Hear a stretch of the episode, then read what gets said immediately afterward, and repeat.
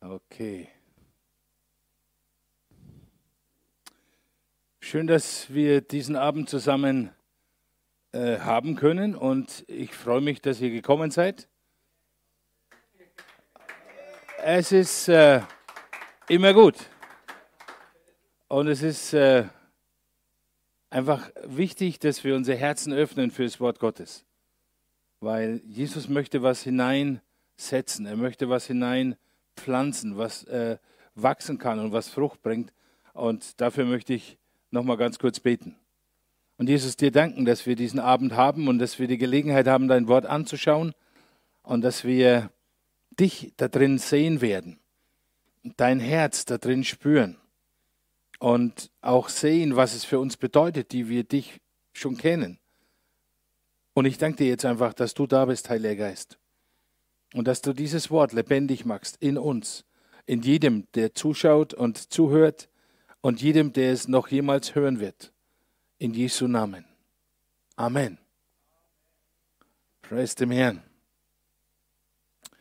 Ja, und das hat der Apostel schon gesagt. Wir kommen immer wieder aus diesem Fluss des Wortes, aus dem Fluss vom Heiligen Geist, wo wir Dinge erleben, die wir normalerweise wahrscheinlich niemals erleben würden. Also ich wahrscheinlich nie. Ja, wenn ich auch überlege, wie äh, ich, ich bin, also für alle die, die mich jetzt noch nicht wirklich kennen, auch vielleicht am Livestream, äh, ich bin der Günther, ich bin 65 Jahre und wie der Apostel schon gesagt hat, ich war mein Leben lang Polizist. Und es war ein Beruf, den ich geliebt habe und immer noch liebe.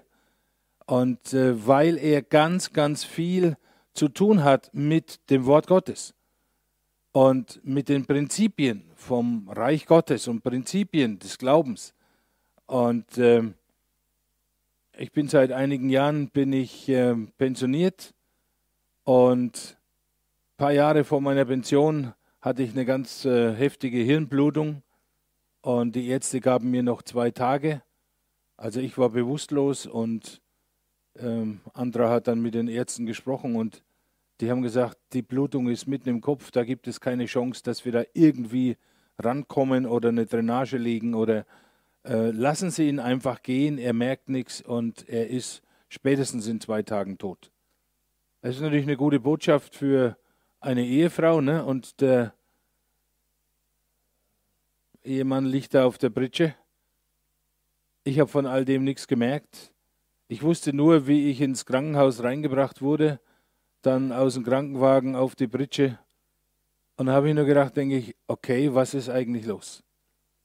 Ist das das Ende oder was, was ist jetzt Jesus? Ja, und äh, du hast dann ein paar Minuten noch Zeit, äh, weil du ja nicht weißt, was passiert. Und dann habe ich gebetet, habe ich gesagt, Jesus, wie schaut's aus? Äh, ist meine Zeit jetzt rum hier auf der Erde, dann musst du dich aber auch um die anderen kümmern. Ja, weil äh, normalerweise mache ich das. Äh, es ist meine Aufgabe als Mann. Ja, logisch. Ja, ich bin der Verdiener, ich bin äh, für Haus und Hof zuständig und all diese Dinge. Und äh, naja.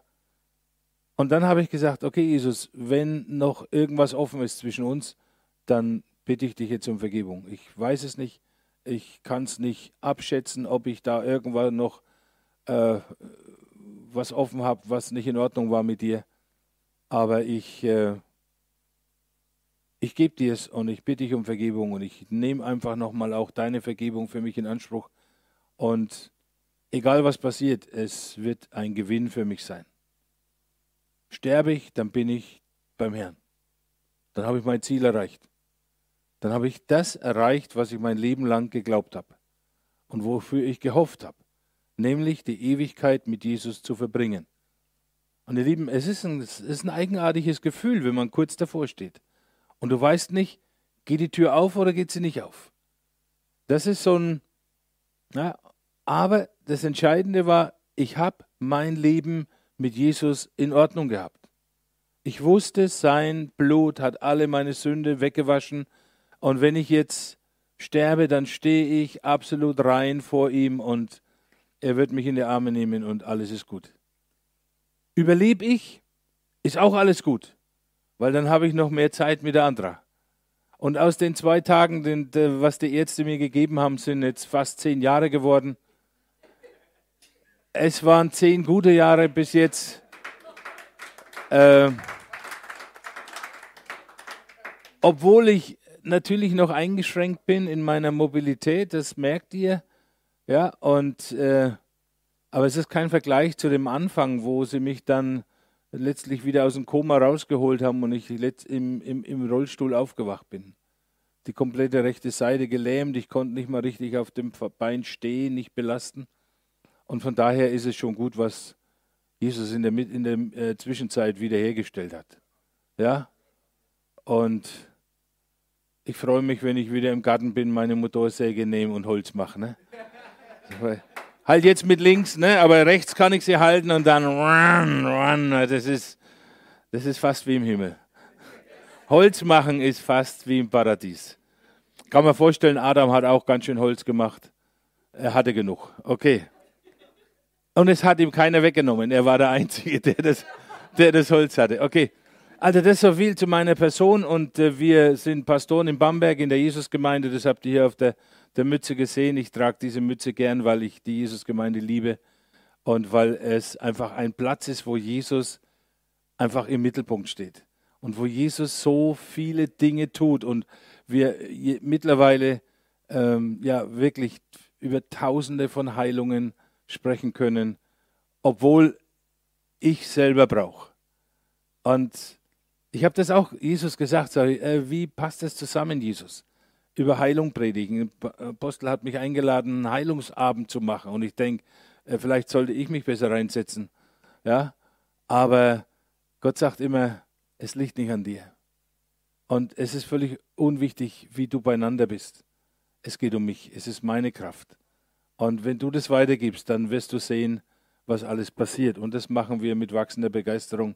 Und von daher, wir Überall, wo wir sind, erleben wir die Kraft Gottes, erleben wir, dass Menschen gerettet werden, dass Menschen die Kraft Gottes erleben, womit sie nie gerechnet haben.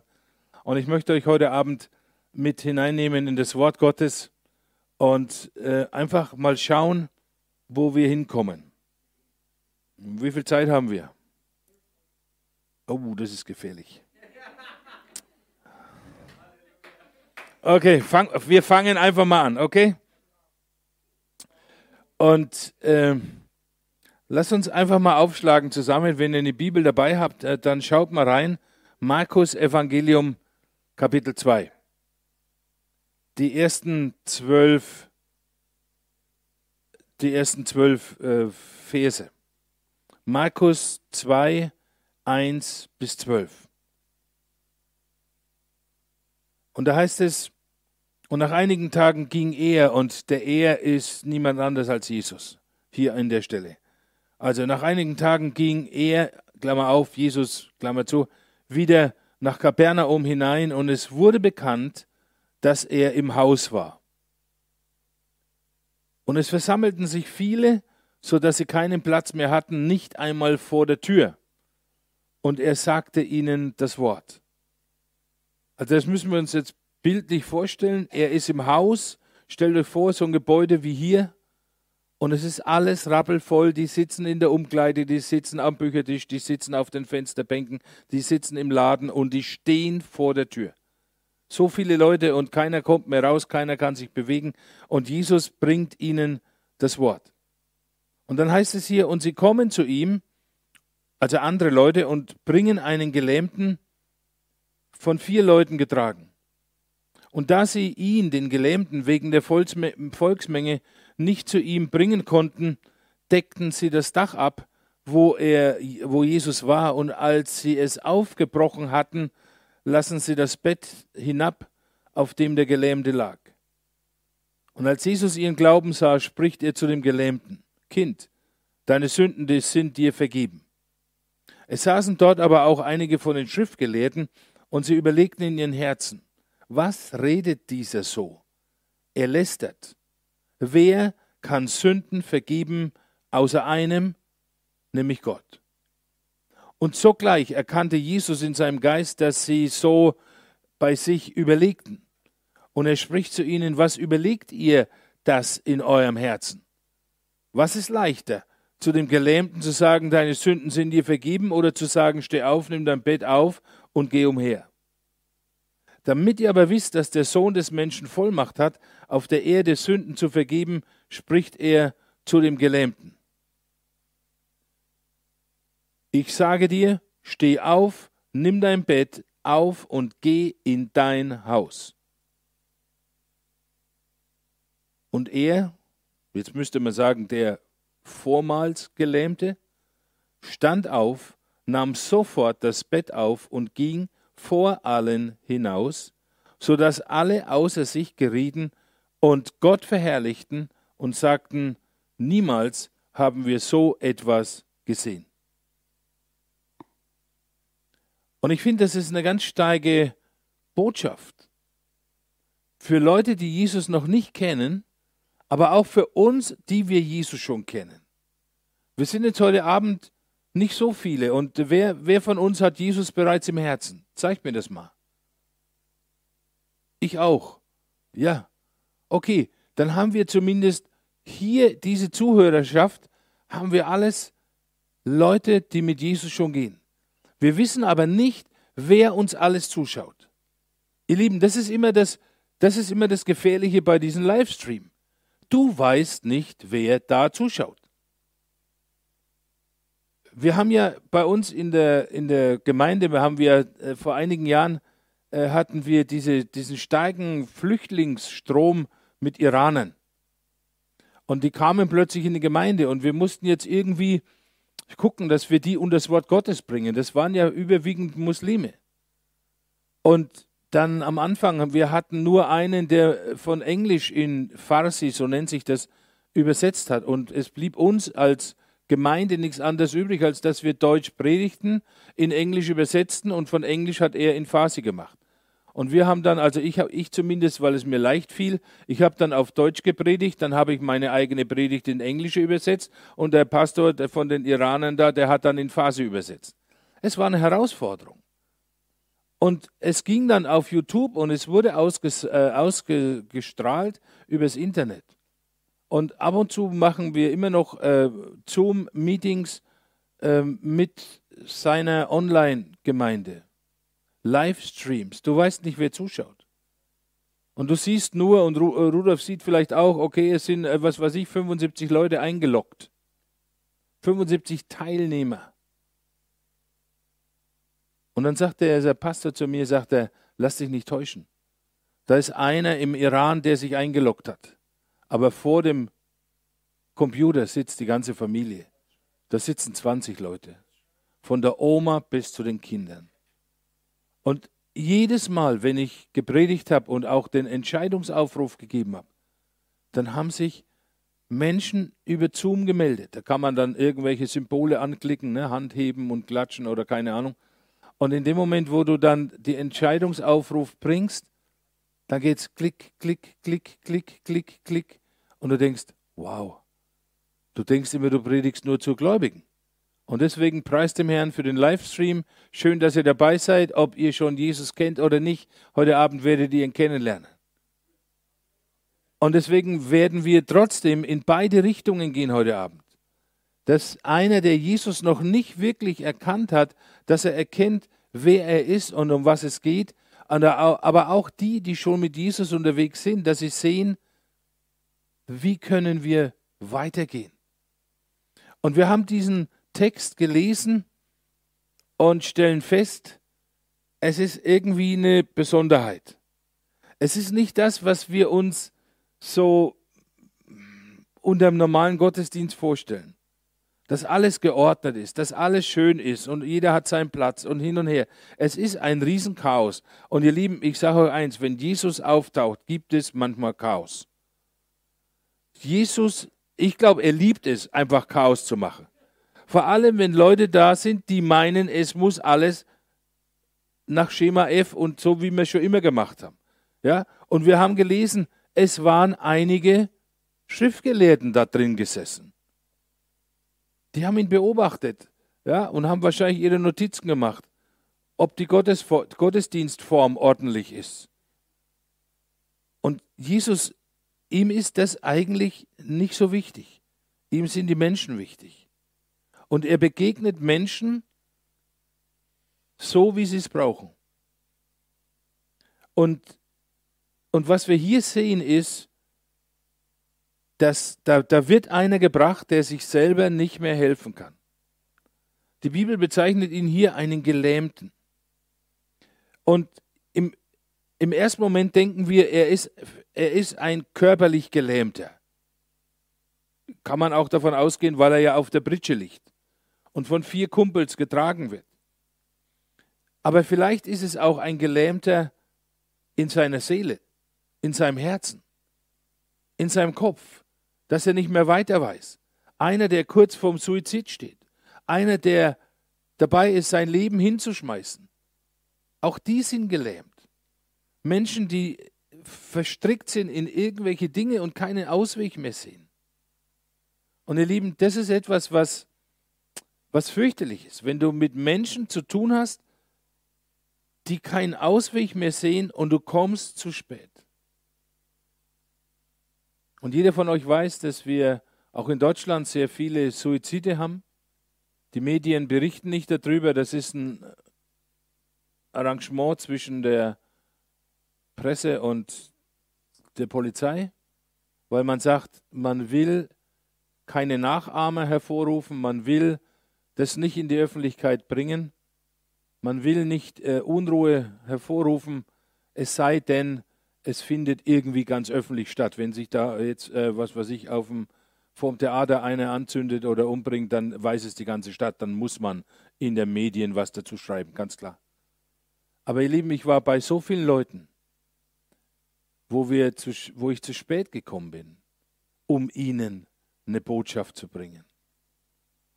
Und die wir abgeschnitten haben vom Dachbalken, weil sie sich aus Schuld gelähmt waren und nicht mehr weiterleben wollten, keinen Ausweg mehr gesehen haben. Und davon gibt es, ihr Lieben, da gibt es Tausende. Nicht jeder hängt sich gleich auf, aber, aber Tausende sind draußen in Fürth und bei uns in Bamberg und wo immer du zuschaust, in deinen Straßen, in deinen Gassen, auf deinen Plätzen, da laufen die Gelähmten rum. Und sie warten darauf, dass sie jemand zu Jesus bringt. Weil das haben diese vier gemacht. Die haben ihren gelähmten Kumpel genommen und haben ihn zu Jesus gebracht. Und jetzt machen wir einen kurzen Abstecher zu diesen vier Kameraden.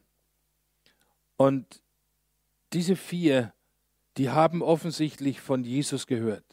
Die haben irgendwie von Jesus gewusst. Sie haben ihn vielleicht auch gekannt. Und die wussten, mein, unser Freund, seine einzige Chance ist, diesem Jesus zu begegnen. Und diese Entscheidung setzen sie in die Tat um. Sie schnappen sich die Trage, vier Mann an jeder Ecke und dann ziehen sie los. Wir wissen nicht, wie lange sie gelaufen sind. Wir wissen nicht, wo sie herkommen. Aber sie kommen plötzlich vor dieses Haus, wo Jesus ist, und da ist ein Gedrängel, da ist, wie der Bamberger sagt, da ist ein Gemöhr. Ich weiß nicht, wie man in Fürth sagt. Keine Ahnung. Ein Gedrängel, sagt man zumindest im Hochdeutschen. Und die kommen nicht rein. Verstehen wir? Und wir sind oft in der Situation, auch wenn wir uns als Träger sehen, dass wir jemanden zu Jesus bringen wollen, dann stehen wir plötzlich vor einer Situation, wo du sagst, irgendwie kommen wir nicht weiter. Und dann denken wir, okay, dann ist es eben nicht der Wille Gottes. Aber wir müssen verstehen, was der Wille Gottes ist. Die vier, die sind da einfach nicht ins Haus gekommen. Die hätten jetzt sagen können, okay, das war nichts, dann warten wir mal auf eine andere Gelegenheit, wo, Jesus rein, wo, wo wir Jesus wieder treffen. Aber die vier, die hatten, die hatten Feuer gefangen. Die haben gesagt, hey, dieser Kumpel, seine einzige Chance ist heute, hier und jetzt Jesus zu begegnen. Und jetzt müssen wir kreativ werden. Die Leute haben uns nicht reingelassen. Die haben mit Sicherheit gefragt. Die haben gesagt, ey, lasst uns mal durch, wir müssen nach vorne zu Jesus und wir haben hier ein, äh, einen Notfall, wir haben hier einen dringenden Fall, der muss zu Jesus. Und die Leute haben gesagt, hey, ich habe drei Stunden gewartet, dass ich hier reinkomme. Ich gehe hier nicht weg. Ich will sehen, was da passiert. Ich will hören, was Jesus redet. Und dann kommt auch bei denen, die zuhören, kommt der Egoismus durch. Und das ist ganz erstaunlich. Das dürfen wir nicht vergessen. Der Egoismus, der wartet hinter jeder Ecke. Selbst in einem Haus, wo Jesus ist. Er lehrt die Güte Gottes, die Prinzipien Gottes, die Prinzipien äh, des Reiches Gottes und demütig und barmherzig und da da da. Und die Leute stehen wie die Steinpilze und sagen, an uns kommt kein Kranker vorbei, ich gebe meinen Platz nicht her. Und den sein Heil hängt wirklich davon ab. Und die vier Kumpels lassen sich aber nicht ins Boxhorn jagen. Die sagen, okay, wenn ihr uns hier nicht reinlasst, dann steigen wir euch aufs Dach. Und das kannst du wirklich zweideutig sehen. Weil dieses jemanden aufs Dach steigen heißt im Endeffekt, hey, deine Haltung momentan, alles schön und gut, aber ich setze mich drüber weg. Ich gehe über dich drüber weg. Und das ist ein, das ist jetzt nicht negativ, sondern das ist einfach eine Entschlossenheit. Und diese vier, die sagen, hey, jetzt sind wir da, wir haben ihn dabei und er hat seine Hoffnung, den ganzen Weg hierher haben wir über Jesus geredet und bei ihm hat schon das Feuer der Hoffnung angefangen. Und natürlich die, die, die jüdische Bauweise der damaligen Zeit, die hat das möglich gemacht. Das waren Flachdächer, das war nicht alles so zubetoniert wie bei uns mit Biberschwanz und tausend Latten und Isolierung und, und, und, und klimaneutral und alles Mögliche. Ja? Und die gehen einfach darauf und die reißen das Dach auf und dann lassen sie ihn da runter, sie wie im Aufzug, genau vor die Füße Jesu. Und du musst dir das vorstellen, die Jungs sind da oben am Arbeiten. Und als sie das erste Loch durchgebohrt haben, haben alle geguckt. Es hat gebröselt, der Putz ist gefallen, die Steine sind gefallen. Die Leute haben gesagt, hey, was ist das für eine Störung, was ist da los, die Bauarbeiten müssen verschoben werden. Und die Jungs haben nicht aufgegeben. Die haben das Loch so weit aufgemacht, dass man den runterlassen konnte, genau vor die Füße Jesu. Und das war jetzt die Situation. Und schau bitte genau, was Jesus sagt. Er sagt jetzt nicht, ach gut, dass ihr ihn gebracht habt. Er sagt nicht, du störst jetzt meinen Gottesdienst. Er sagt nicht, es gibt auch andere Wege, mit mir in Kontakt zu kommen. Was Jesus sagt, als Jesus ihren Glauben sah. Jesus sieht den Glauben von diesen vier Leuten, die ihren Glauben in die Waagschale werfen für den Gelähmten. Und jetzt sind wir wieder als Christen beieinander. Jetzt bist du wieder dabei. Manchmal wenn einer gelähmt ist aus irgendeinem Grund, körperlich oder auch seelisch, geistlich, braucht er jemanden, der ihn zu Jesus bringt. Der seinen, der deinen oder meinen Glauben hineinbringt und sagt, und jetzt und wahrscheinlich hat der Gelähmte auf seiner Britsche, der hat schon gejammert, dass er hört doch auf, das Dach aufzureißen, das muss ich ja wieder bezahlen und ich habe keine Versicherung. Hör auf, wir, machen, wir, wir gehen wieder heim. Und die vier haben gesagt, heute ist der Tag des Heils. Heute werden Nägel mit Köpf gemacht. Und die lassen ihn darunter und es ist dem Typen völlig voll peinlich vor der versammelten Mannschaft wird er darunter wird er runtergelassen und der bampelt da.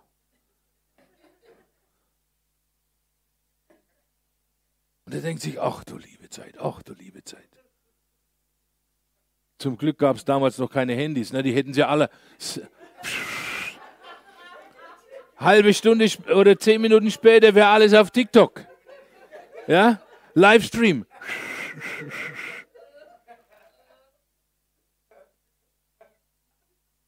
Da liegt er vor Jesus. Und Jesus sagt zu ihnen, hey, euer Glaube, der haut mich fast um. Und ich sehe euren Glauben. Und ich sehe euer Engagement. Ich sehe, wie ihr euch bemüht habt, um diesen Menschen, um ihn zu mir zu bringen. Und jetzt dreht er sich zu diesem Gelähmten um und jetzt spricht er ihn an und es ist fast wie eine Belohnung. Und er spricht zu dem gelähmten Kind, deine Sünden sind dir vergeben. Und jetzt wissen wir natürlich auch nicht, was in dem Gelähmten vor sich ging. Ich meine, er hat Erwartung in seinem Herzen. Sie haben über Heilung geredet. Wenn du zu Jesus kommst, er wird dich heilen. Und dann schleppen sie ihn durch die Gegend. Er kann sich nicht wehren. Er wird durchs Dach durchgelassen. Und jetzt liegt er vor Jesus und jetzt erwartet er, naja, hoffentlich werde ich dann wenigstens geheilt, dass sich die ganze Action auch gelohnt hat. Und dann sagt Jesus zu ihm was völlig Untypisches. Er sagt jetzt nicht, steh auf, du bist geheilt, oder Jesus legt auch die Hände nicht auf oder sonst irgendwas. Er sagt einfach, deine Sünden sind dir vergeben. Und der liegt wahrscheinlich auf seiner Pritsche und weiß überhaupt nicht, was er mit anfangen soll. Der sagt sich, äh, Sünden vergeben? Was für Sünden? Ich meine, wahrscheinlich sind ihm ein paar eingefallen, ja, aber das war nicht das, was er wirklich erwartet hat. Er konnte das nicht fassen. Aber manche Leute können auch das nicht fassen, was das Reich Gottes ist und wer Jesus ist. Und deswegen brauchen sie Hilfe von welchen, die Glauben haben, die ihn hinbringen. Und die sagen, hey Junge, jetzt bist du am richtigen Ort, jetzt hör zu. Seitdem ich da diese, äh, diesen leichten Funktionsausfall habe, habe ich ja Reha. Krankenkasse bezahlt es, preis dem Herrn. Also marschiere ich zweimal die Woche mittlerweile, am Anfang waren es dreimal die Woche, marschiere ich zur Reha. Und dann hast du ja immer die Therapeuten, da hast du dann Leute, die dich freundlich ansprechen und äh, die sich Mühe geben, dich zufriedenzustellen. Und okay, und ich habe dann immer gebetet, da habe ich gesagt, Herr, wie kann ich die Leute mit dir in Verbindung bringen? Und ich habe überlegt und überlegt und überlegt. Und dann sagt der Heilige Geist irgendwann, sagt er, achte mal genau drauf, wenn sie dich Montag früh begrüßen, wie sie dich begrüßen. Und das ist dein Einstieg. Nächste Reha, Montag früh. Ich gehe rein, liege auf meiner Pritsche und ich sage, Herr, ich bin gespannt, wie die mich begrüßen. Und, und Jesus sagt, das ist eine typische Begrüßung. Achte mal drauf. Therapeutin kommt rein. Guten Morgen, Herr Kunstmann. Wie war Ihr Wochenende? Danke, dass du gefragt hast. Weißt du, jetzt kann sie nicht mehr ausweichen, weil die hat mich ja gefragt. Ja, genau. Und plötzlich fiel mir ein, dass genau diese Frage immer wieder kam. Wie war ihr oder dein, je nachdem, wie wir beieinander waren, dein Wochenende? Und du sagst, oder ich, ich habe dann immer gesagt, ab dem Zeitpunkt habe ich immer gesagt, super.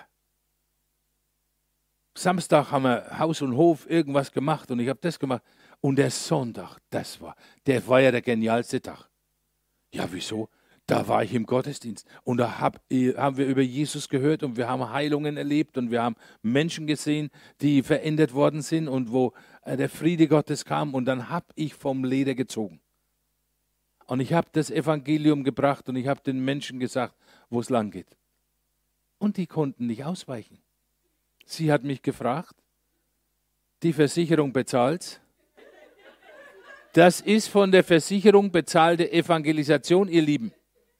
Das dürfen wir nicht vergessen. Wenn du schon in der schwierigen Situation bist, dann nutze sie auch. Und diese Leute haben die auch genutzt. Ja? Die einzige Schwierigkeit, wo das nicht klappt, ist beim Zahnarzt. Die Zahnarzthelferin, ja, ja, das ist was anderes. Domi ist Zahnarzthelferin. Aber als Patient, du liegst dann da. Ja? Das kann, kann ich nicht sagen. Und dann stehen sie da, ganz freundlich lächeln sie dich an und dann sagen, wenn irgendwas nicht passt, sagen Sie es mir. Was willst du da sagen? Du kannst winken oder die irgendwie am Arm zwicken oder, aber da funktioniert es nicht so gut. Aber bei allem anderen, da funktioniert es. Und eine Therapeutin, die kam eines Tages, die hatte Hausbesuch bei uns gemacht und die kam und dann hat sie sich verabschiedet und hat gesagt, äh, wir sehen uns die nächsten paar, zwei Wochen nicht, weil ich Urlaub habe. Dann sage ich, okay, super, ich wünsche dir einen schönen Urlaub. Wo geht's denn hin? Ja, nach Ägypten. Sage ich, oh super, Ägypten, das ist ein biblisches Land. Da gibt es so viel zu entdecken und Pyramiden und die Gräber und alles Mögliche und ah, wir waren schon da und wir haben es genossen. Sagt sie, ich habe Angst vor dem Urlaub. Denke ich, Ägypten ist nicht mehr wirklich angsteinflößend. Die, der Pharao ist tot. Warum hast du Angst? Und dann sagt sie, ich habe Angst vor der Sonne weil ich habe Sonnenallergie. Ich, wenn nur das Wort Sonne höre, kriege ich Pusteln. Geschweige denn in die Sonne. Und meine Freundin, mit der ich fahre, die liebt es, in der Sonne zu liegen. Ich weiß nicht, ich habe mir schon alle möglichen Cremes gekauft, aber ich habe Angst. Dann habe ich gesagt, weißt du was? Und das war jetzt genau der Punkt. Sie war in dieser Angst förmlich gelähmt. Und sie hat keinen Spaß an diesem Urlaub gehabt. Sie hat keine Freude an dem gehabt, was ihr praktisch ermöglicht wurde. Und dann habe ich gedacht, okay. Dann habe ich gesagt, ich kann für dich beten, dass die Sonne dich nicht ärgert. Und dann schaut sie mich so an. Und dann sage ich, ja, wirklich, ich bete für dich und dann wird da nichts passieren. Also dir wird nichts mehr passieren. Es passiert schon was, aber nicht mehr ihr, durch die Sonne. Und dann sagt sie zu mir, ich glaube aber nicht dran. Dann sage ich, das ist mir wurscht. Ich glaube dran. Markus 2. Als Jesus den Glauben von den Vieren sah, sprach er zu dem Gelähmten. Ihr Blick wurde immer skeptischer bisschen wieder mehr Abstand. Normal sind die ziemlich nah dran, damit sie dich bewegen können. Und dann sage ich zu ihr, ich kann für dich beten. Jetzt. Jetzt. Jetzt. Naja, wenn du meinst. Ja, ich meine das. Gib mir mal deine Hand. Normalerweise ist es ja umgekehrt. Die Therapeutin nimmt deine Hand. Jetzt war ich der Therapeut. Und ich nehme ihre Hand und ich habe für sie gebetet und ich habe diese Sonnenallergie gebunden, gescholten im Namen Jesus und habe gesagt, du wirst diese Therapeutin, ich sage jetzt nicht ihren Namen, damit das nicht irgendwo jetzt da durch die Welt geistert, du wirst jetzt diese Therapeutin nicht länger belästigen. Ich setze dich frei von diesem Sonneneinfluss und diese Haut. Ich spreche zu dir im Namen Jesus. Du wirst keine Blasen bekommen. Amen. Bumm. dann sagt sie, das war alles? Sag ich, das ist genug. Und wir machen die Therapie fertig, sie verabschiedet sich und sie geht äh, nach Ägypten. Nach zwei Wochen kommt sie wieder angesaust. Wir haben ein paar Treppen zu Hause und sie stürmt drauf, kommt ins Zimmer. Günther, unglaublich, ich muss dir was erzählen. Ich stellte mich ein bisschen naiv und ich sage, was ist unglaublich? weil an ihrer Reaktion merkte ich, es ist passiert. Was ist unglaublich? Was ist passiert? Ich war aufgeregt, sagte. Am ersten Tag, ich habe mich nicht eingecremt. Ich lege mich in, die, in Schatten unter den Ding und ich habe den ganzen Tag meine Haut beobachtet. Keine Blasen. Nächsten Tag bin ich in die Sonne gegangen. Keine Blasen. Ich war zwei Wochen in der Sonne, keine Blasen. Ich habe jeden Tag an dich gedacht. Dankeschön.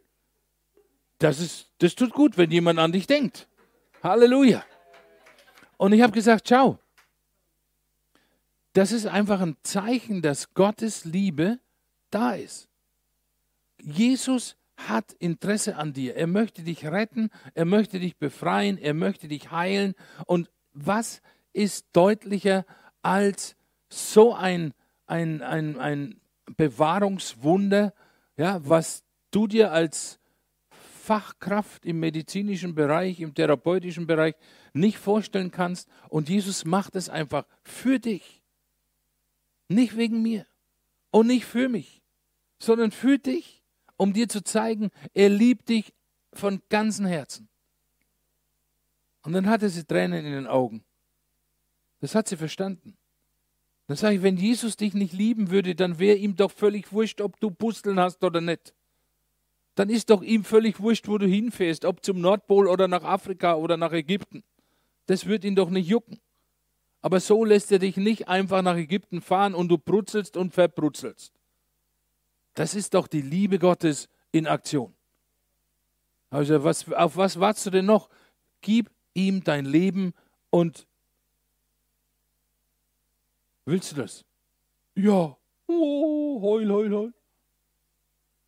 Dann als guter Therapeut habe ich wieder ihre Hand genommen. Und wir haben das Übergabegebet gesprochen. Und äh, seitdem hatten wir eine gute Therapiezeit. Von der Kasse bezahlte Bibelschule. Weil ich sie im Wort unterwiesen habe. Im Weg, wie man mit Jesus weitergeht. Ich habe sie in die Gemeinde eingeladen. Sie kam auch einige Male. Preis dem Herrn. Mittlerweile habe ich sie nicht mehr als Therapeutin. Aber sie hat Jesus. Und genau das Gleiche hat, ist hier passiert bei diesem Gelähmten, als er keine Chance hatte. Er hatte sich gefürchtet, er hatte keine Perspektive. Und dann kommen vier Leute, die an Jesus glauben. Denn sie haben an Jesus geglaubt, weil Jesus sah ihren Glauben. Und dieser Glaube hat sich in der Aktion gezeigt, nicht in schlauen Worten. Nicht bla bla bla. Weltmeister im Glauben und theologische Spitzfindigkeiten und so Krempel. Glaube an Jesus zeigt sich immer in der Praxis. Glaube ohne Aktion ist heiße Luft. Und Aktion ohne Glauben ist auch heiße Luft. Ist für die Katz. Steht nicht so im Wort, aber ist sinngemäß. Und was Jesus hier macht, er geht das eigentliche Problem an. Er sieht diese Not des, dieses Mannes und er sagt, deine Sünden sind dir vergeben. Das war, was er gebraucht hat. Sein Fokus war nur auf, mein, auf seiner körperlichen Heilung. Und Jesus sagt, hey, die körperliche Heilung ist, es ist schön und gut, aber mit, nur weil du gesund wirst, deswegen kommst du nicht in den Himmel in der, in der Bergpredigt, als Jesus darüber gelehrt hat und dann sagt, wenn dir dein Auge Ärgernis schafft und so weiter, dann reiß es aus, denn es ist besser, du gehst einäugig ins Reich Gottes als überhaupt nicht. Jesus ist hier nicht irgendwie der Sadist, der, der uns dazu ermutigt, dass wir uns die Augen ausreißen, sondern Jesus bringt ein Beispiel und sagt, ist doch egal, ob du ein Auge hast oder zwei. Aber wichtig ist, dass du in den Himmel kommst. Ja? Und deswegen mit dem Arm und mit dem Bein, was jetzt nicht so hundertprozentig funktioniert, ist doch sekundär. Wichtig ist, dass ich in den Himmel komme. Was nützt mir ein funktionierendes Bein und ein funktionierender Arm und letztlich komme ich nicht in die Ewigkeit? Natürlich will ich, dass der wieder funktioniert, weil die Bibel sagt, dass er wieder funktioniert. Ja, das ist immer so ein bisschen das Spagat, in dem wir uns bewegen. Wir wünschen uns die Dinge schneller, als wie sie manchmal kommen. Glaube braucht immer eine Bewährungszeit. Weil sonst ist kein Glaube. Ich meine, wenn du da vorne in den Laden kommst und du sagst, ich will ein Eis, dann schaut der freundliche Martin hinter der Theke vor und sagt, bumm, hier ist ein Eis und ich will jetzt 2,50 oder keine Ahnung, was ihr für Preise habt. Das ist kein Glaube. Das ist einfach ein Deal, das ist ein Geschäft. Du kommst und sagst, die haben Eis, ich will Eis, ich habe Geld, ich kaufe das, dann kriege ich das auch. Da brauche ich keinen Glauben dazu. Aber der Glaube an Jesus, der richtet sich in eine andere Dimension, der hängt in der anderen Dimension. nämlich in der himmlischen Dimension, die wir nicht sehen. Und deswegen ist manchmal etwas, dass wir etwas erwarten müssen. Das heißt nicht, dass wir nicht glauben, sondern der Glaube sagt, haha, ich hab schon, ich hab schon. Ja, Hebräer schreibt es. Glaube ist die Gewissheit. Es ist eine Zuversicht von Dingen, die man noch nicht sieht, aber sie so sieht, als wären sie schon da. Preis dem Herrn. Guten Abend. Er kommt selber zu Fuß rein. Preis dem Herrn. Er wird nicht getragen auf der Bahre von vier Leuten. Schön. Okay, also wir. Und glaub mir, wenn du Jesus begegnest, Jesus wird immer wissen, was du genau brauchst. Er wird nicht am falschen Ende anfangen. Er wird nicht am falschen Ende anfangen, dir zu dienen, sondern er geht auf den Punkt, der dir am meisten Schwierigkeiten macht, der dich hindert, in den Himmel zu kommen. Und das mag für dich vielleicht überraschend sein oder auch für den, mit dem du unterwegs bist. Der sagt, das habe ich jetzt nicht erwartet. Ja, das ist wurscht, was der erwartet. Jesus macht Nägel mit Köpfen. Er, handelt richtig. Und Gott setzt die Maßstäbe. Weil manchmal denken die Leute dann, ja, wieso brauche ich Vergebung? Ich bin ein guter Kerl. Ich fange keine, ich, ich, ich zerdrücke keine Moskitos an den Wänden. Und die Spinnen fange ich mit dem Glas und setze vor die Tür und du bist noch nicht in deinem Wohnzimmer, ist die Spinne schon wieder da. Weil Spinnen grundsätzlich zurückgehen, da wo sie rausgekommen sind. Also von daher, wenn, dann muss es sich ja wirklich weit wegbringen. Ja? Aber führt, uns, führt ist uns jetzt auch zu weit, um Spinnen hierher zu bringen. Das ist Quatsch. Ja? Und oft denken die Leute, für was bitteschön brauche ich Vergebung? Ich habe nichts falsch gemacht. Aber ihr Lieben, wir müssen verstehen, und das, jetzt kommen wir ins Evangelium. Wir müssen verstehen, dass Gott die Maßstäbe setzt. Gott ist der Gesetzgeber. Ob du das verstehst oder nicht. Gott ist der Gesetzgeber und er sagt, was er für richtig hält und was er für falsch hält. Und wenn Menschen, die auf seiner Erde leben, das falsch machen, dann sagt Gott richtig oder falsch. Er urteilt nach seinen eigenen Maßstäben und denen werden wir nicht gerecht. Der Mensch durch Adam und Eva hat die Sünde begangen, dass wir uns von Gott gelöst haben, von der Gemeinschaft mit Gott und seitdem sind wir auf verlorenen Posten. Egal wie gut du bist, egal wie sozial du bist, egal ob du Millionen spendest, ich bin immer begeistert, wenn man von den Milliardären der Welt hört, wie viele Milliarden sie für gemeinnützige Zwecke spenden. Denke ich immer, jawohl, Herr, lass sie noch mehr spenden. Weil das letzte Hemd hat keine, sowieso keine Taschen. Und vielleicht erkennen sie irgendwann, dass sie dich brauchen. Weil das Spenden allein nützt ihnen nichts. Es ist einzig Jesus allein, der dich in den Himmel bringt. Es ist einzig die Vergebung. Und das ist das, was Jesus hier genau gesagt hat. Deine Sünden sind dir vergeben, junger Mann. Oder junge Frau, könnte man auch sagen. Und wir können das mal ausprobieren. Wenn du mit jemandem sprichst über Jesus und du willst ihn für Jesus gewinnen, dass du dann sagst, ich kann mit dir beten, dich zu Jesus bringen und er wird dir deine Sünden vergeben. Was für Sünden? Und dann kannst du es erklären. Es ist manchmal so einfach. Die Leute geben uns eine Vorlage nach der anderen. Wir müssen sie nur entdecken und wir müssen es checken und wir müssen sagen, okay, dann gehe ich rein in die, ins Gespräch. Und mit der Zeit entwickelt man da eine richtige Lockerheit. Der kann übers Wetter reden, der kann vom Mond reden, der kann von den Fröschen reden, der kann von den Pflastersteinen reden. Ich komme aus jeder Situation zum Evangelium. Das ist das Schöne vom Evangelium.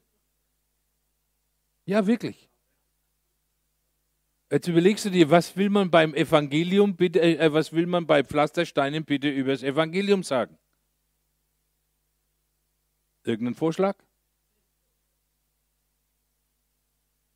Ganz einfach. Dann erzählst du ihm die Geschichte von der Ehebrecherin, die man zu Jesus gebracht hat und man wollte sie steinigen. Und dann sagst du, schau, solche Dinge haben die in die Hand genommen, Pflastersteine. Und die wollten diese Frau erschlagen, weil sie einen Fehler gemacht hat. Und bist du wieder mittendrin in der Vergebung. Bist du mittendrin bei Jesus. Du kommst von jeder, und sei es die Gardinenstange, ist mir völlig wurscht, du kommst aufs Evangelium. Und deswegen, ihr lieben Christen, lasst euch nicht ins Boxern jagen oder denkt nicht, ihr wüsstet nicht, was man sagen soll. Ihr redet sonst auch den ganzen Tag.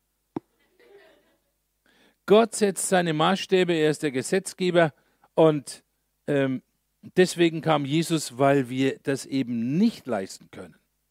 Und Jesus ist die richtige Anlaufstelle, weil jeder Mensch ist ein Sünder. Und Römer 5, Vers 8 zum Beispiel sagt uns klipp und klar, Gott aber erweist seine Liebe zu uns darin, also Gott erweist seine Liebe in einer bestimmten Handlung, dass Christus für uns gestorben ist, als wir noch Sünder waren.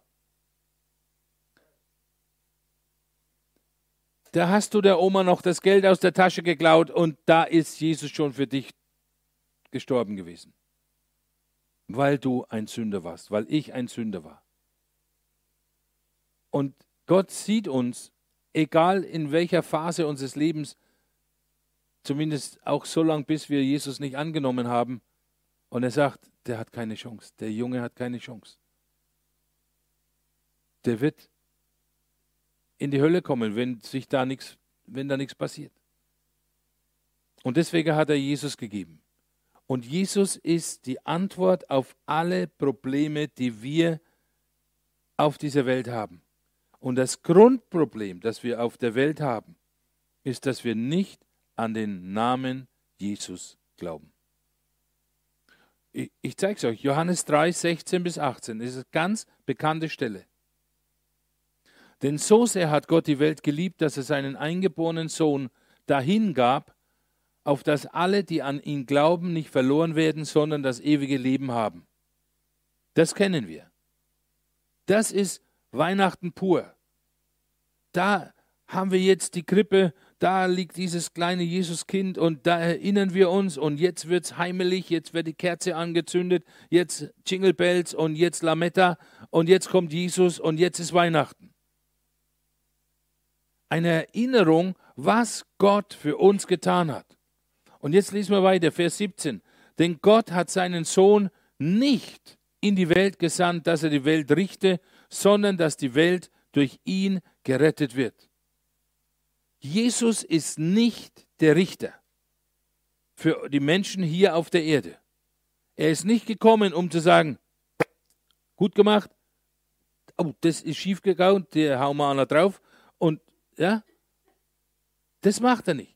Jesus ist einfach nur gekommen, um die Liebe des Vaters zu zeigen, um die Sünden auf sich zu nehmen, um sie aus der Welt zu schaffen, um einen Weg zu öffnen, um äh, Perspektiven zu schaffen, die kein Mensch schaffen kann. Und das eins, der einzige Dreh- und Angelpunkt ist, dass wir an ihn glauben, nicht mehr und nicht weniger. Du musst nicht 500 Vater unser beten, du musst nicht irgendwie fünfmal um den Dom rumrennen, du musst gar nichts machen. Du musst einfach nur Jesus annehmen. Und also Gott macht es so einfach. Selbst der Dümmste und der Schlauste kann das machen. Du musst nicht mal was studiert haben dabei. Und dann heißt es hier im nächsten Vers, Wer an ihn glaubt, der wird nicht gerichtet. Also wer an Jesus glaubt, wird nicht gerichtet. Wer aber nicht an Jesus glaubt, und jetzt hör genau zu, der ist schon gerichtet. Also er hat praktisch sein eigenes Urteil gesprochen. Denn er hat nicht an den Namen des eingeborenen Sohnes Gottes geglaubt. Also Jesus letztendlich, er richtet die Menschen nicht mehr du hast geglaubt oder du hast nicht geglaubt, es ist nicht wirklich sein Spruch, sondern der Mensch. Nach Johannes 3, 18. Der Mensch spricht sein eigenes Urteil über sich selbst. Und das können wir den Menschen auch sagen, dass man sagt, hey, das ist gefährlich, was du machst. Es, du richtest dich selber, du richtest dein Leben zugrunde, du entscheidest über deine Ewigkeit. Und deswegen bitte entscheide dich für Jesus. Ich möchte mit dir im Himmel Party feiern. Ich möchte dich im Himmel wiedersehen. Ich möchte dich nicht auf der Erde zurücklassen und du gehst vielleicht verloren.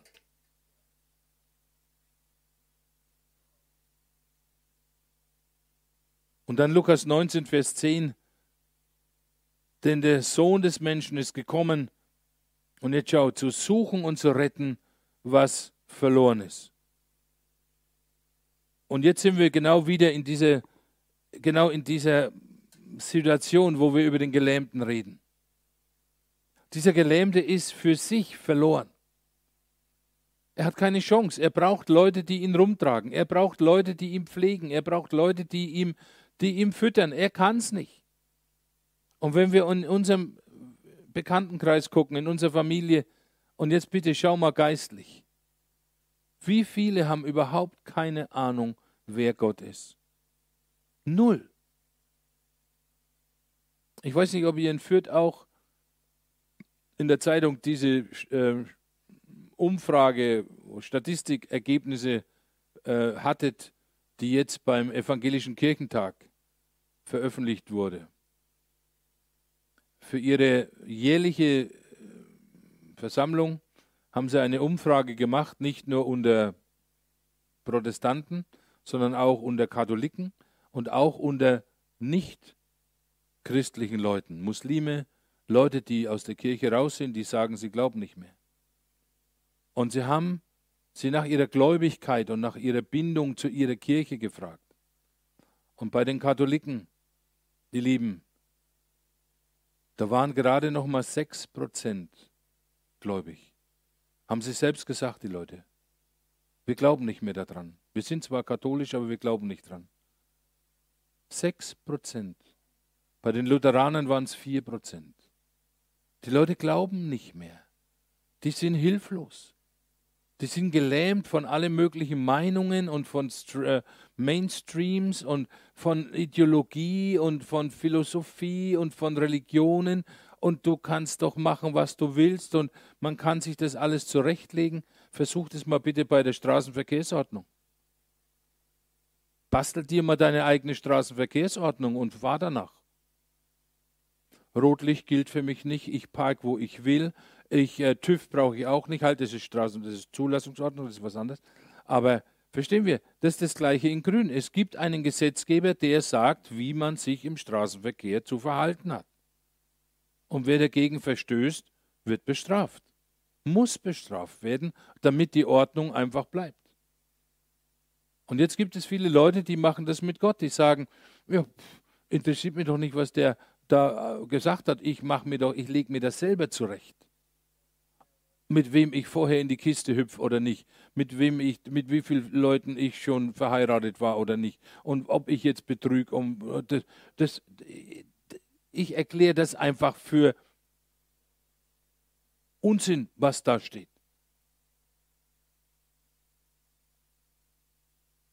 Ihr Lieben, und das ist das Desaster. Und das ist genau das. Die Menschen sind durch diese falschen Einflüsse, die sind gelähmt. Und in ihrer Lähmung brauchen sie jemanden, der sie zu Jesus bringt. Und von daher, lass uns einfach ein bisschen kreativ sein. Vielleicht muss da jemand aufs Dach steigen. Vielleicht musst du jemanden irgendwie einfach schnappen und irgendwo mitnehmen, einladen zum Gottesdienst und du sagst, pass auf, wir gehen vorher Kaffee trinken und ich zahle dir einen Käsekuchen mit vier Pfund Sahne und dann gehen wir in den Gottesdienst und danach gehen wir sofort zum Abendessen und du kriegst den Big Burger, aber du bist dabei. Ist einfach nur eine Idee. Ich weiß nicht, ob es funktioniert. Deswegen frag bitte den Heiligen Geist.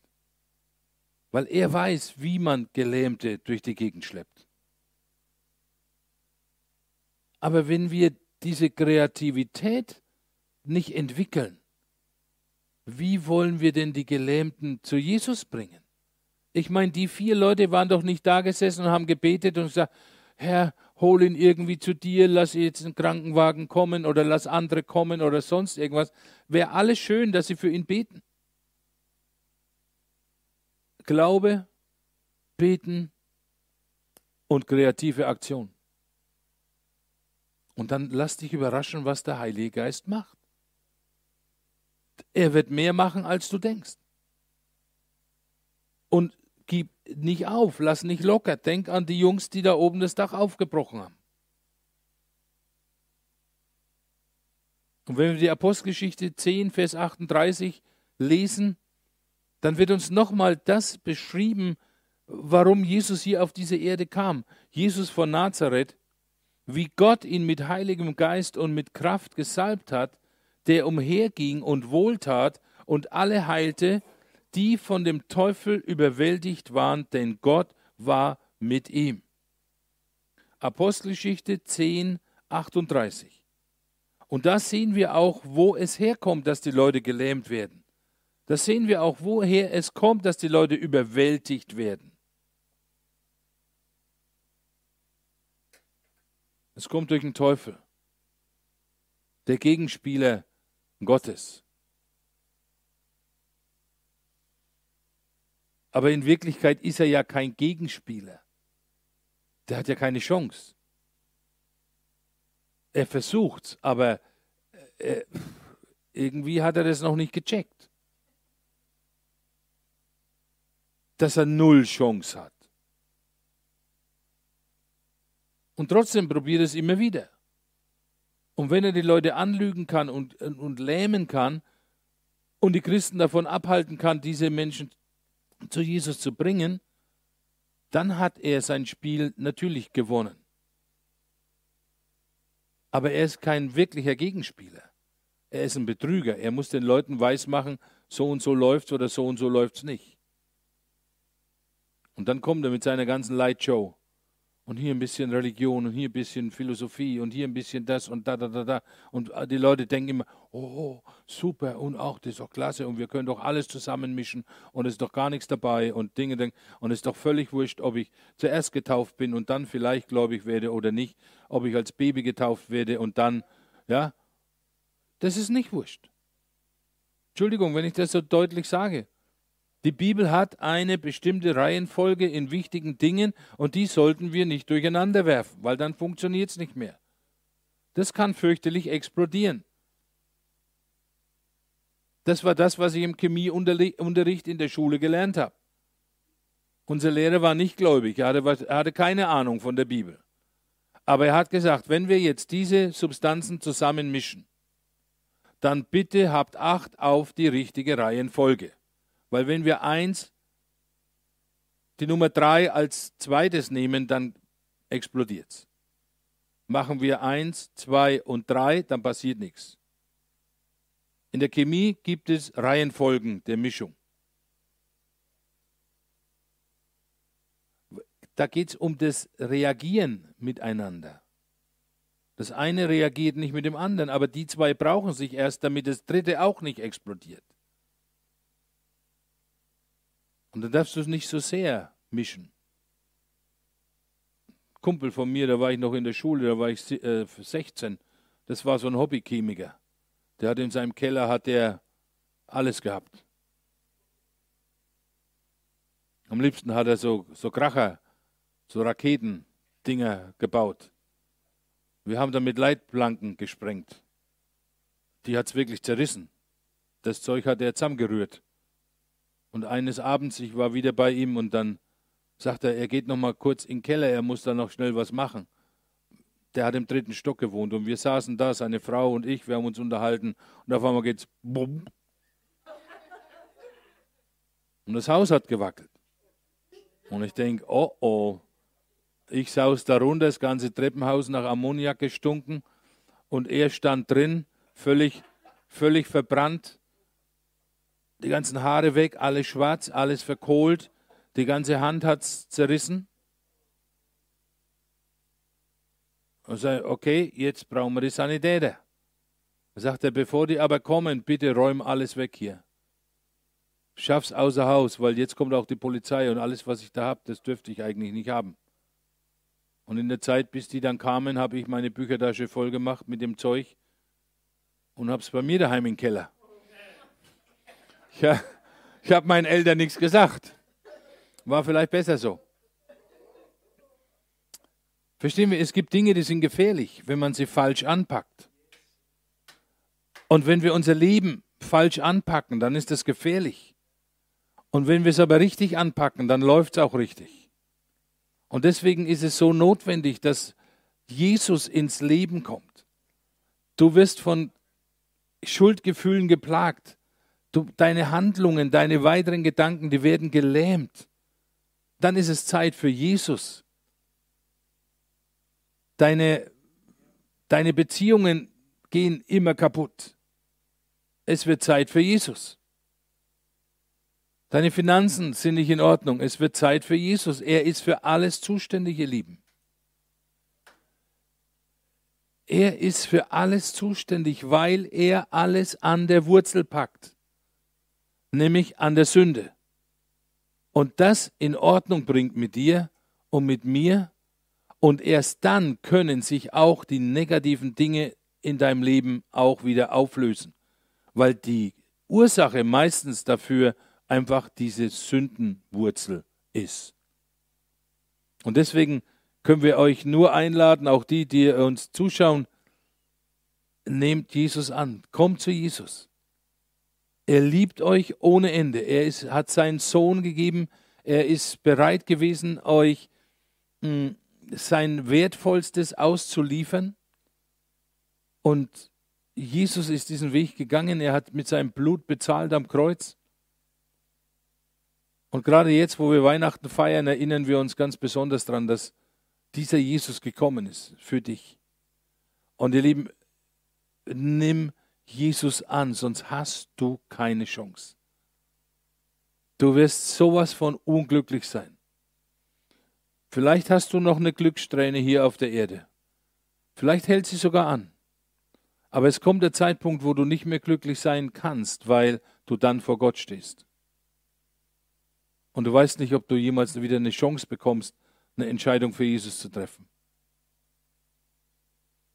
Es ist so notwendig. Und deine Ewigkeit steht auf dem Spiel. Und dieses Bild von dem Gelähmten, der reingetragen wird von den Kumpels, das ist ein Bild, was Gott uns gibt und sagt, du brauchst Vergebung der Sünden. Und dann waren die religiösen Schlaumeier da drin gesessen und haben gesagt, das darf man nicht. Das darf nur Gott Sünden vergeben. Und Jesus merkt genau in seinem Herzen, sagt, sagt Jungs, ihr habt keine Ahnung. Und dann schaut er sie an und sagt er, was ist denn leichter, Sünden zu vergeben oder jetzt zu sagen, steh auf? Und damit haben sie nicht gerechnet. Und jetzt packt er sie. Und dann sagt der Junge, steh auf, nimm dein Bett und geh heim. Im gleichen Moment springt er auf, schnappt sich seine Pritsche und rauscht durch diese Menschenmenge durch. Ist auch interessant, ne, dass er nicht wieder durchs Dach abhaut. Jetzt machen sie Platz. Jetzt sind sie vor Ehrfurcht erstarrt, weil da steht hier, die Menschen waren außer sich. Da haben gesagt, wie gibt's das? Und ihr Lieben, das ist etwas, wo wir einfach immer wieder be, be, be, beachten sollten. Dich, mich hat jemand zu Jesus gebracht. Leute haben für dich oder für mich gebetet. Dadurch hat Gott in unserem Umfeld etwas verändert. Er hat uns mit anderen Leuten zusammengebracht. Er hat Weichen gestellt. Er hat Dinge zurückgehalten vor deinem Leben. Er hat dich bewahrt. Das hast du gar nicht gecheckt. Die Dampfwalze, die gegen dich gekommen ist, auch im, im Geistlichen, die hast du gar nicht wahrgenommen. Du bist fröhlich durchs Leben. Und Gott hat die Dampfwalze aufgehalten, weil er sagt, nee, nee, den überfährst du mir nicht. Den brauche ich noch. Und Gott liebt dich so sehr. Er hat alles, alles, alles für dich gegeben. Und für jeden da draußen. Und lass uns beten, dass Gott uns die Augen öffnet, dass wir die Menschen als verlorene Menschen sehen. Dass wir die Menschen als, ja, als lebende Tote sehen. Das hört sich blöd an, aber es ist so. Die laufen da draußen durch Fürth. Ja? Die gehen einkaufen. Die sitzen neben dir in der Kneipe oder im Restaurant. Die sind mit dir auf der Schulbank. Aber letztendlich sind sie tot, wenn sie Jesus nicht haben. Und wenn wir anfangen, das zu sehen, dann fangen wir an, für diese Menschen zu beten, damit Gott ihnen Menschen über den Weg schickt, auf die sie hören. Vielleicht hören sie nicht auf dich. Das ist ja die Schwierigkeit bei den Eltern Kindern. Ne? Wenn die Kinder Jesus kennengelernt haben und dann kommen sie zu, zum Papa und sagen, Papa, du musst auch Jesus annehmen. Kind, ich weiß schon, was ich machen muss. Du musst mich jetzt nicht belehren. Das ist so eine natürliche Blo äh, Blockade. Aber dann bet doch, sag's ihm. Sag, okay, Papa, alles gut. Und dann bet für ihn, dass Gott ihm andere schickt. Leute, zu denen er aufschaut. Vielleicht kommt plötzlich sein Chef. Vielleicht kommt plötzlich sein Lieblingsfußballspieler. Er sitzt jeden Samstagabend und guckt die Länderspiele. Messi, und dann hat er das argentinische Shirt an und dann jubelt er und dann macht er. Und dann hebt Messi sein T-Shirt hoch. Jesus liebt dich weil Messi ist ein durch und durch wiedergeborener Christ. Und er zeigt es auch. Und dann hört er auf ihn, weil er ihn respektiert. Ihr Lieben, Gott ist kreativ, Menschen zu erreichen. Er hat dich erreicht. Das war nicht einfach. Er hat mich erreicht. Das war noch schwieriger. Ich kenne mich selber gut genug. Das hat ihm einige Anstrengungen gekostet. Er hat es trotzdem hingekriegt. Aber ihr Lieben, das ist genau der Punkt. Wir wollen Menschen für Jesus gewinnen. Das heißt, wir sagen ihnen, was das Problem ist, nämlich die Sünde. Und Jesus ist gekommen, um die Sünde aus der Welt zu schaffen. Für denjenigen, der es annimmt. Jesus hat die Sünde getragen, das haben wir gerade gelesen. Er hat sie ausgelöscht. Aber die Wirksamkeit kommt für denjenigen, der es für sich in Anspruch nimmt. Und lasst uns solche sein, wie diese vier Jungs, die da den ihren Kameraden getragen haben. Einfach Menschen zu Jesus bringen.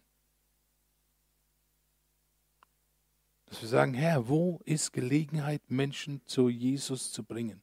Wo kann ich sie mitnehmen und sie werden die Errettung hören? Es geht ja nicht um theologische Vorträge, auch hier in der Gemeinde nicht, preis dem Herrn. Ja? Der Apostel ist nicht dafür da, um theologische Spitzfindigkeiten von sich zu geben. Er ist hier, um den Menschen zu zeigen, Jesus liebt sie und die Kraft Gottes wird sie berühren. Und wir tun das gleiche in Bamberg. Und wenn Sie diskutieren wollen, dann sagen wir einfach, wir wollen nicht diskutieren. Und wenn irgendwelche anderen christlichen Schlaumeier kommen, dann sagen wir, das ist kein Thema. Ich habe kein Interesse darüber zu reden. Nutz die Energie, die du jetzt gegen mich aufbringen willst, nutze, um Leute zu äh, erreichen, die Jesus noch nicht kennen. Du musst nicht den, an den Christen überzeugen. Geh zu denen, die noch gar keine Christen sind. Lass mich in Ruhe.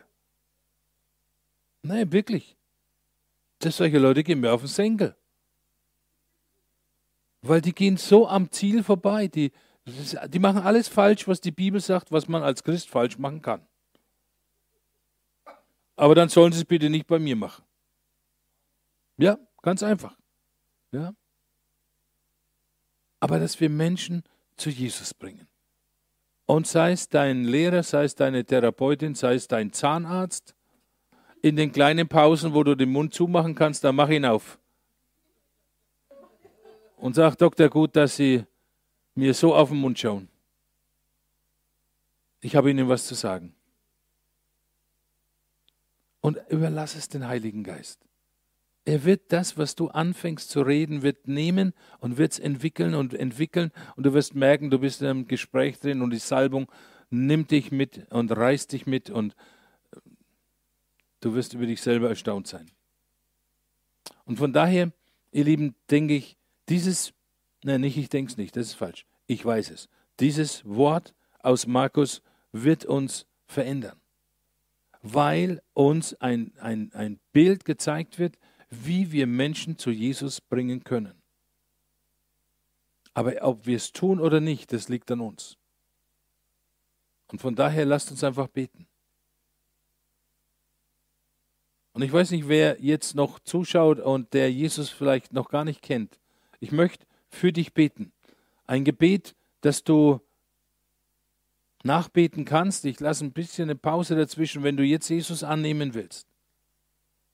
Die Bibel sagt, wenn wir mit unserem Mund bekennen, dass Jesus Christus für unsere Sünden gestorben ist, der Sohn Gottes ist und auferstanden ist und es im Herzen glauben, dann werden wir gerettet. Und das wollen wir tun. Jesus, ich danke dir, dass du für mich gestorben bist. Ich danke dir, dass du mich gesehen hast in meinem Verlorensein, in meinem Gelähmtsein. Und du hast mich erreicht. Und ich habe heute Abend gesehen, dass ich dich brauche. Und ich bitte dich um Vergebung meiner Schuld. Und ich glaube, dass du der Sohn Gottes bist und dass du von den Toten auferstanden bist und dass du lebst und dass du mich gerettet hast. Ich vertraue dir mein Leben an. Es gehört dir, Jesus. Und ich danke dir, dass sich jetzt etwas verändert in mir und dass ich dein Kind bin. Danke, Jesus. Und Jesus, ich danke dir für jeden, der zugehört hat oder der zuhört. Und Heiliger Geist, dass du auf ihn kommst und dass du ihn mitnimmst in diese Kreativität, die du geben kannst und die du nur weißt, wie man sie am besten einsetzt. Heiliger Geist, zeig uns Menschen, die wir zu dir bringen können. Ich binde in dem Namen Jesus jede Form von Angst, die uns daran hindern will, zu sprechen. Ich löse Kreativität vom Himmel für jeden Einzelnen, für seine Sätze, für seine Gedankengänge, für seine praktischen Einladungsmöglichkeiten. Und Jesus, ich danke dir von ganzem Herzen, weil du bist unveränderlich, du bist immer noch derselbe, derselbe. Und ich danke dir für dieses Beispiel aus deinem Wort. Und mach uns so, Heiliger Geist, wie diese vier Kameraden, die sich durch nichts haben aufhalten lassen. Dass wir nicht zu früh aufgeben und dass wir wirklich durchbrechen. Egal, was die Leute sagen, egal, was sie denken, aber dass wir wissen, wir sind berufen von dir, auch andere Menschen zu dir zu bringen. Danke dafür. In dem Namen Jesus. Amen. Halleluja. Ja, lasst uns Jesus mal einen Applaus, eine, ein, ein Vorausapplaus geben für die Menschen, die er noch bringen wird. Durch dich. Durch dich.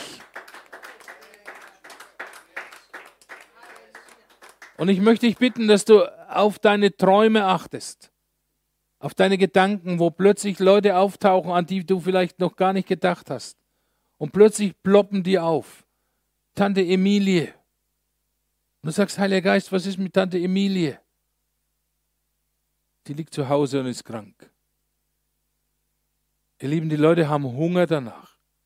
Die warten auf jemanden, der sie trägt. Und das bist du. Das sind wir. Und dann, wenn du diese Tante Emilie oder wie die Person auch immer heißt, in deinem Kopf ist, dann frag den Heiligen Geist, was du tun sollst. Und dann bitte tu's. Besuchen, schreiben, Kuchen backen, den Brief in den Kuchen backen, eine Überraschung einbauen, ganz egal. Es wird so sein. Der Heilige Geist weiß ganz genau, wie er die harten Herzen bekommt. Ich möchte schließen mit einem Beispiel aus meinem eigenen Leben. Als ich bin ja als in einer etablierten Freikirche aufgewachsen, konservativ. Heiliger Geist war nicht so wirklich das Thema. Und dann wurde ich im, Heiligen Geist getauft. Gott hat mich erwischt.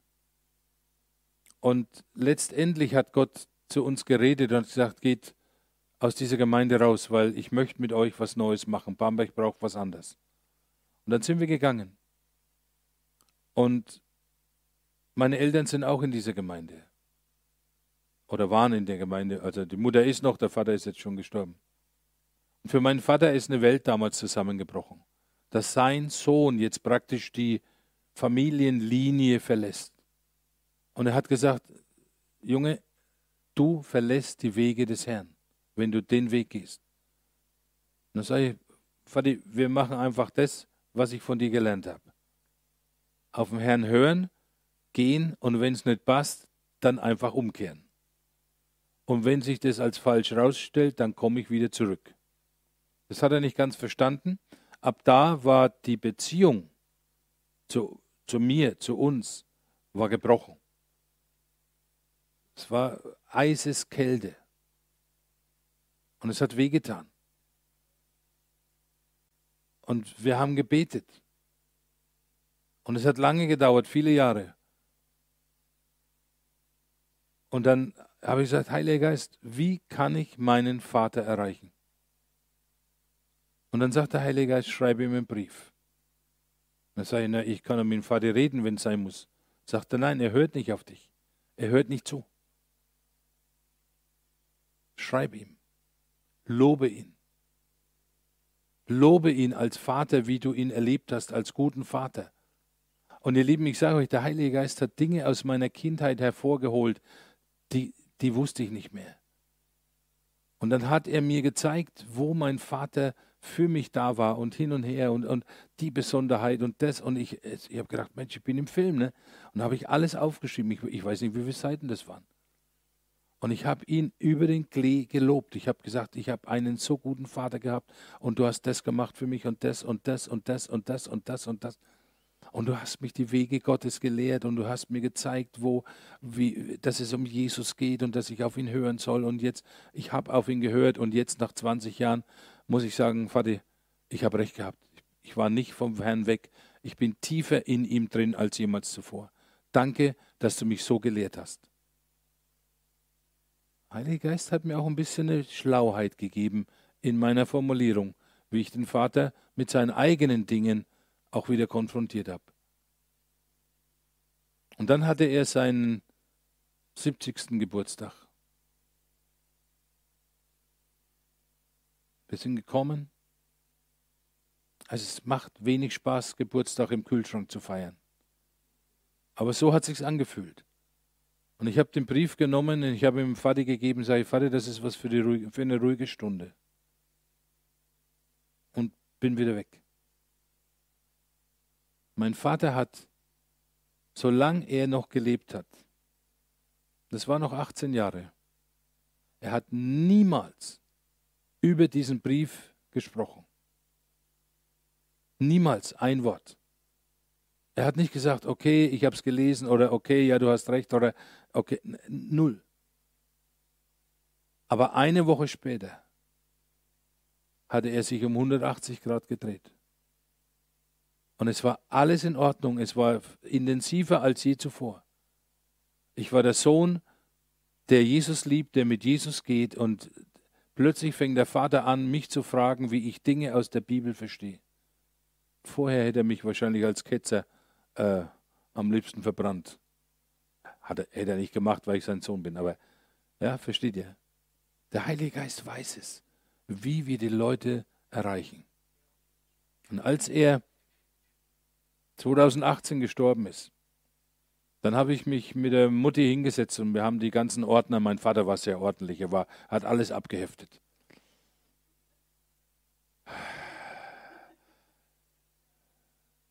Gott sei Dank hat er die gebrauchten Tempotaschentücher nicht abgeheftet. Die Neigung dazu hätte er gehabt. Und wir haben das, die Akten alles durchgeforstet, was nicht mehr gebraucht wird und so. Und dann war ein Ordner, da waren dann seine ganz, ganz persönlichen Sachen abgeheftet.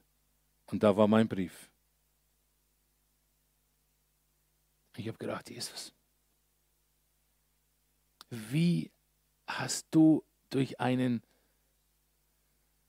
für mich 0815 Brief. Eine ganz billige Methode. Wie hast du ein hartes, verwundetes Herz wieder zurechtgebracht? Und ihr Lieben, das ist unser Jesus. Und das kann er bei dir, das kann er bei deiner Verwandtschaft, das kann er mit jedem machen.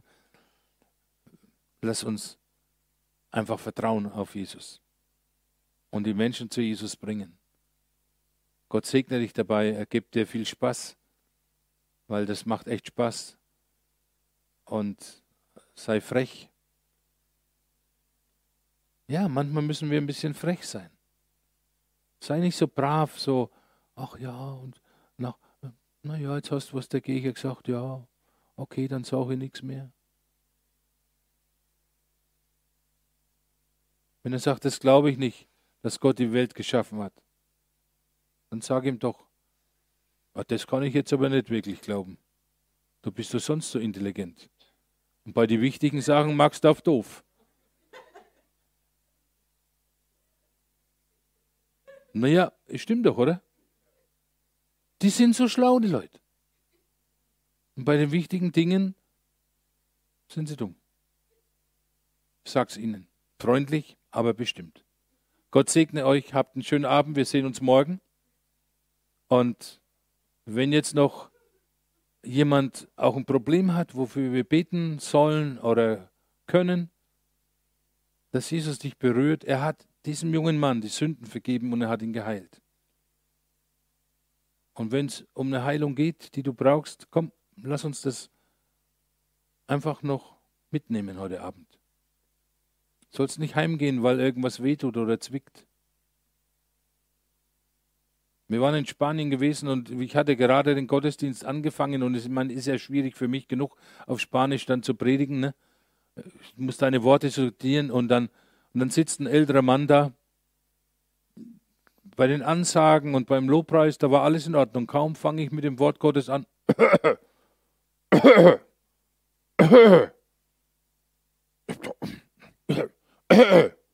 Da denke ich, du, du nervst mich. Sage ich, geh mal her.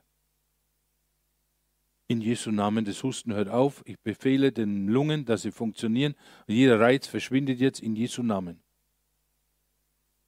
Feierabend gewesen. Den ganzen Gottesdienst. Hat er nicht mehr rumgehustet. Der Name Jesus hat Kraft. Auch für uns. Und deswegen haben wir dieses Heilungswochenende, dass man sagt, wie man Kranke heilt. Wie heilt man Kranke?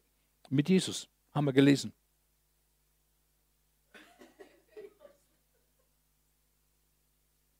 Da steht's.